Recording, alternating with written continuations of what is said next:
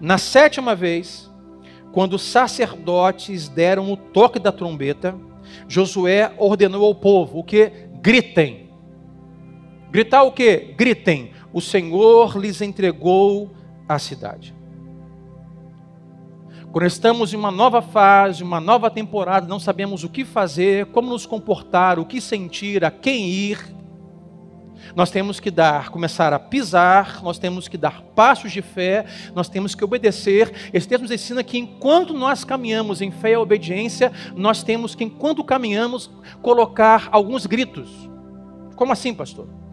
Enquanto caminhamos, às vezes doloridos, às vezes sofrendo, às vezes confusos, é caminhar com fé e obediência, mas enquanto caminhamos, colocar elogios a Deus, louvores a Deus.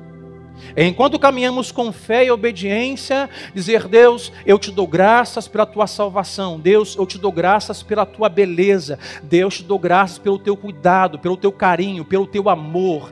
Deus, te dou graças pelo teu espírito em mim. Deus, te dou graças porque eu sei que não estou só. Deus, te dou graças pelo, pelos livramentos que já recebi e nem mesmo tomei conta. Enquanto caminhamos com fé, em fé e obediência, nós atribuirmos, nós acrescentarmos a isso elogios e louvores a Deus. O povo foi com fé, o povo obedeceu pacientemente sete dias, contrariado, porque não fazia sentido e não dava nenhum resultado. Mas enquanto rodeavam sete vezes, lançaram um grito de louvores a Deus. Sabe por quê? Quando o seu louvor sobe, as muralhas caem. Quando nossos elogios sobem a Deus, as barreiras caem. Barreiras emocionais, barreiras espirituais, barreiras familiares, barreiras, obstáculos.